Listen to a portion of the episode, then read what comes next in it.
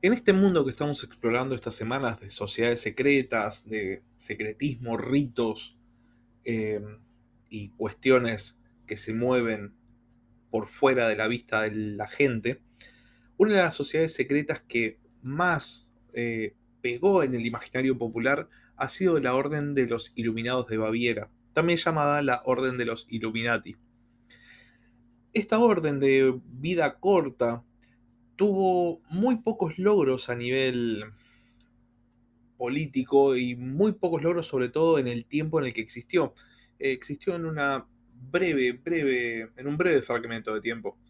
Sin embargo, por algún motivo, por motivos en realidad que ya vamos a ver en este capítulo, la fama de los iluminados hizo que la orden se perpetuase en el imaginario popular y alrededor de ella se empezaron a construir una serie de teorías de conspiración que nos llegaron hasta nuestros días y que de alguna manera moldea el pensamiento de muchas de las personas que son consideradas conspiranoicas.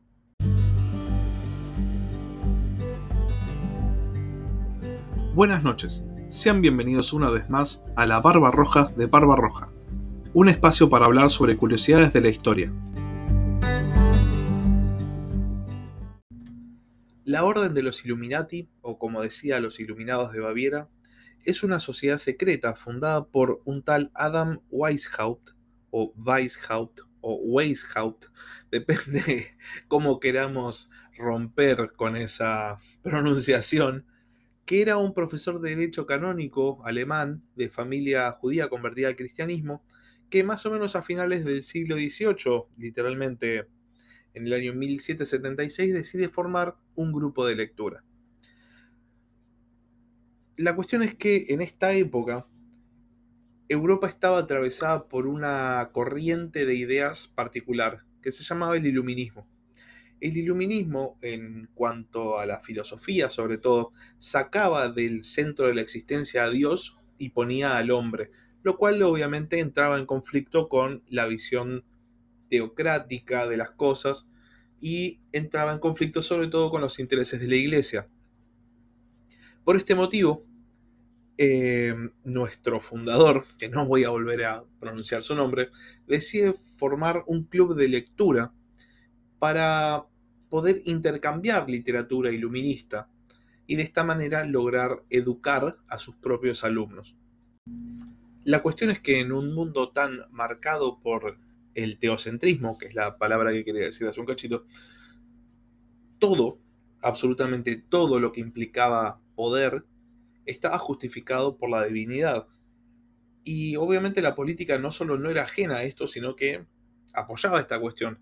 Los monarcas de esta época, que eran en su gran mayoría monarcas absolutos, justificaban su, su gobierno y justificaban su monopolio del poder en que supuestamente había sido conferido a ellos por Dios por lo cual una visión filosófica donde Dios dejaba de estar en el centro y pasaba a ser el hombre, era realmente conflictiva para el mundo político.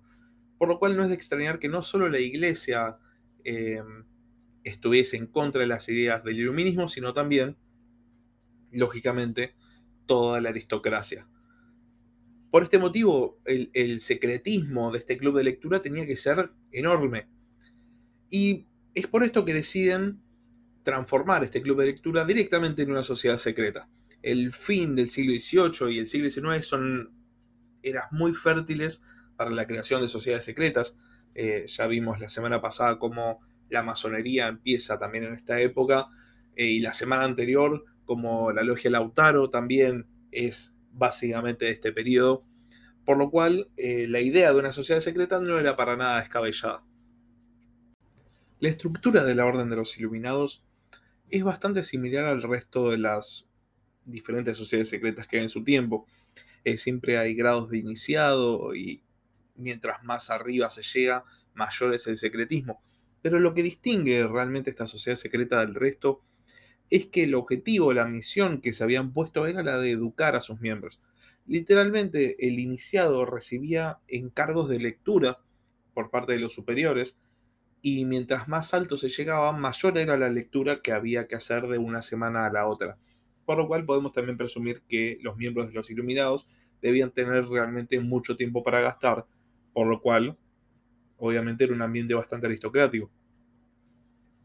En sí hay cuestiones simbólicas que los iluminados toman que remiten a periodos que ellos consideraban más civilizados y que nos hablan del, humanismo de la época. El símbolo de la orden era una lechuza, específicamente la lechuza de Atenea, diosa de la sabiduría de los griegos y muy vinculada a las ideas humanistas.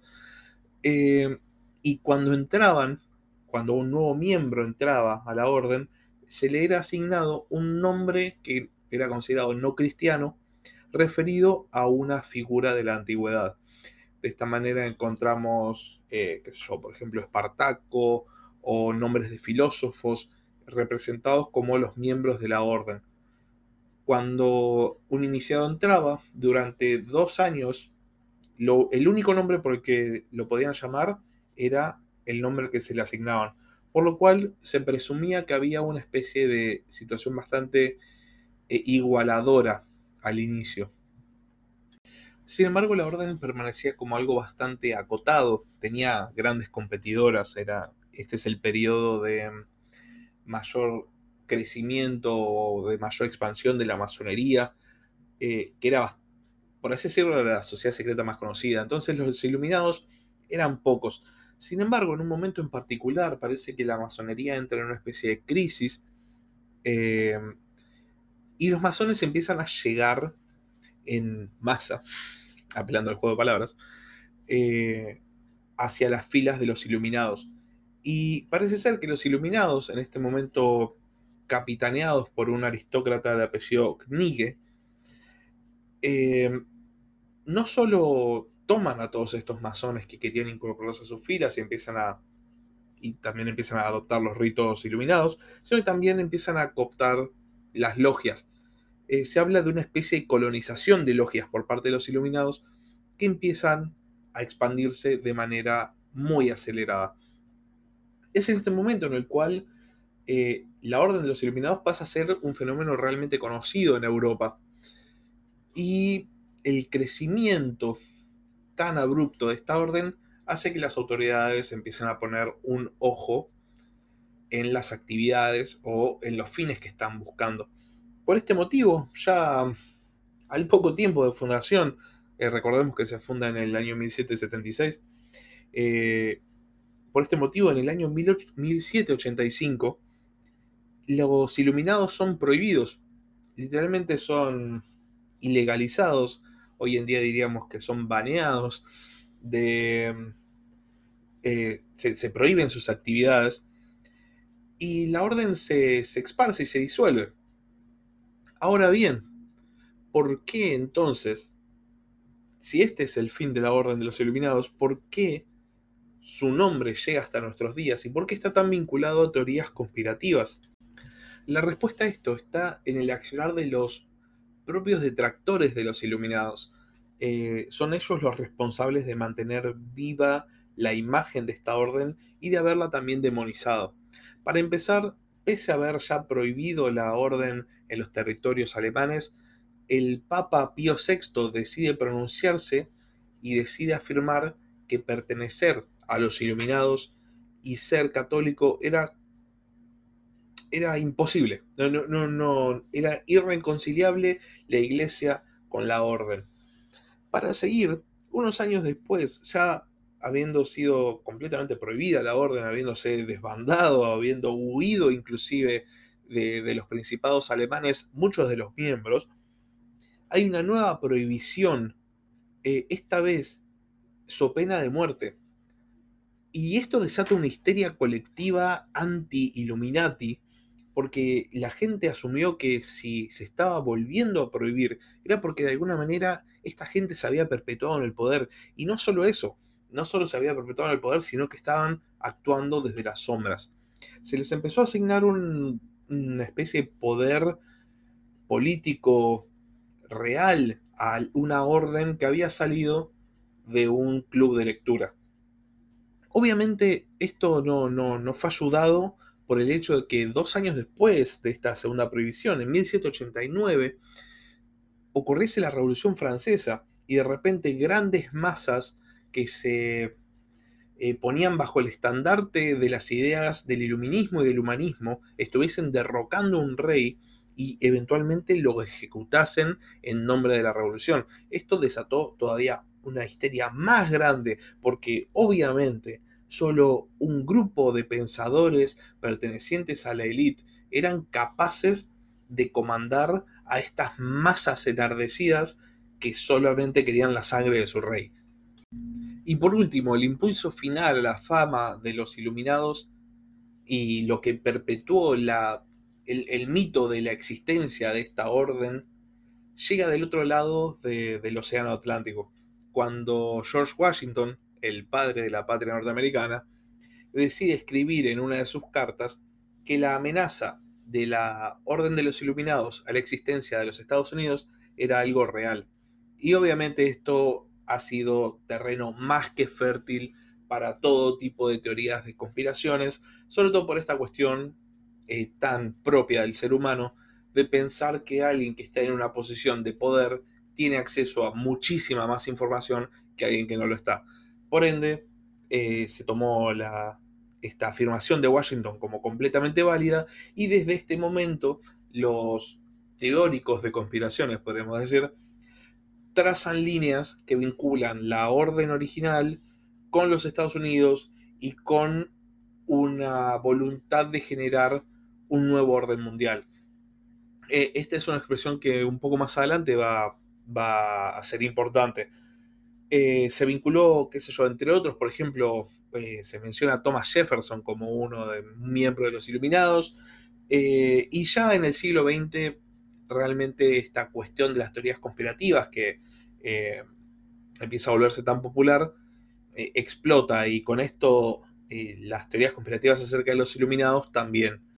Por ejemplo, en el año 1955 hay una publicación de un tipo que escribía teorías de conspiraciones, o sea, no, no nos sorprende lo que publicó, eh, que afirmaba la existencia de unas supuestas cartas en el Museo Británico que detallarían el plan de los iluminados para generar un debilitamiento de las naciones y después una imposición de un gobierno mundial. Y para este, eh, en este plan se usarían tres guerras mundiales, dos de las cuales ya habrían pasado, y la tercera guerra mundial que estallaría a base del conflicto entre árabes e israelíes.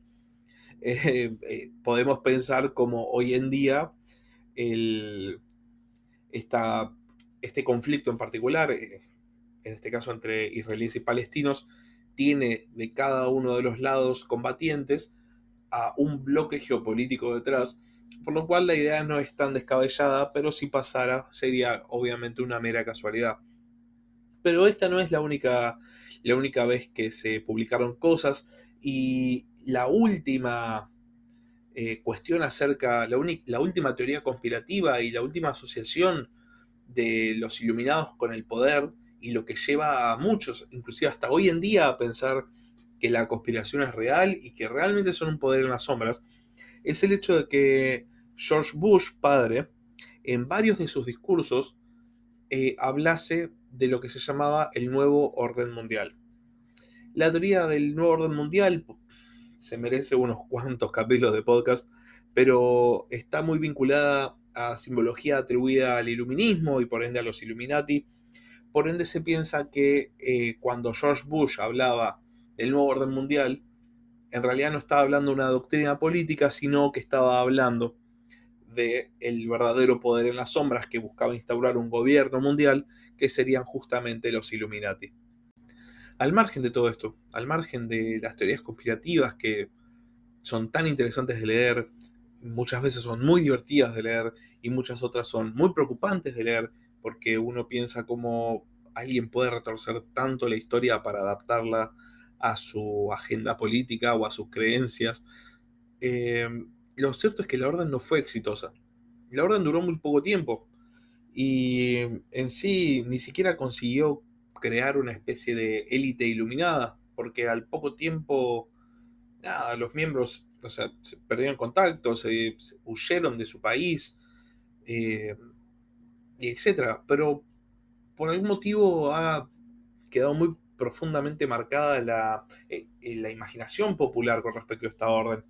Se ha llegado a, afirmar que los Illuminati en realidad eran un culto satánico. De hecho, eh, muchos sacerdotes eh, cristianos del siglo XX han afirmado que en realidad los Illuminati lo que buscaban era instaurar un culto a Lucifer a nivel global. Y después han sido sobre todo utilizados para, para escritura de ficción, lo cual tal vez le ha perpetuado todavía más la fama, ¿no? Eh, muy famoso es el caso del Código da Vinci de Dan Brown, que usa esta orden y de vuelta le confiere un poder secreto enorme. Eh, pero a veces es bueno tomar la historia por lo que es y pensar cuáles eran los ideales reales de esta orden, porque mm, los ideales no estaban nada mal. Y si estamos hablando de una época en la cual para educar eh, a la gente, bueno, en este caso igual era educar a la élite, pero educar a la gente eh, había que apelar al secretismo, entonces estamos hablando de una época que era complicada. Eh, y tal vez es hora de dejar de pensar en sociedades secretas que buscan el dominio mundial y pensar por qué debían ser secretas. Pero bueno, eh, sin embargo, estas teorías van a seguir existiendo, las teorías conspirativas van a seguir existiendo. Hace un tiempo escuchaba en una radio de acá de la ciudad una persona que eh, con total seriedad cuando se volvió a poner de moda el tema del terraplanismo. Eh, con total seriedad compartía todas sus teorías conspirativas y compartía eh, las teorías de otras personas, porque evidentemente hay un círculo bastante grande de teóricos conspiracionistas. Em, pero bueno, a veces estaría bueno sacarlo un poco de eso y pensar por qué, pensar cuál es la, la, realidad, cuál es la historia. Por eso también es importante saber, conocer la historia. Por esta semana terminamos con este capítulo. La semana que viene vamos a terminar con este bloque de, sociedades secretas. Eh, y después, em, un poco más adelante, voy a empezar con otro tipo de organizaciones secretas, pero esta vez dedicadas a un plan político más concreto.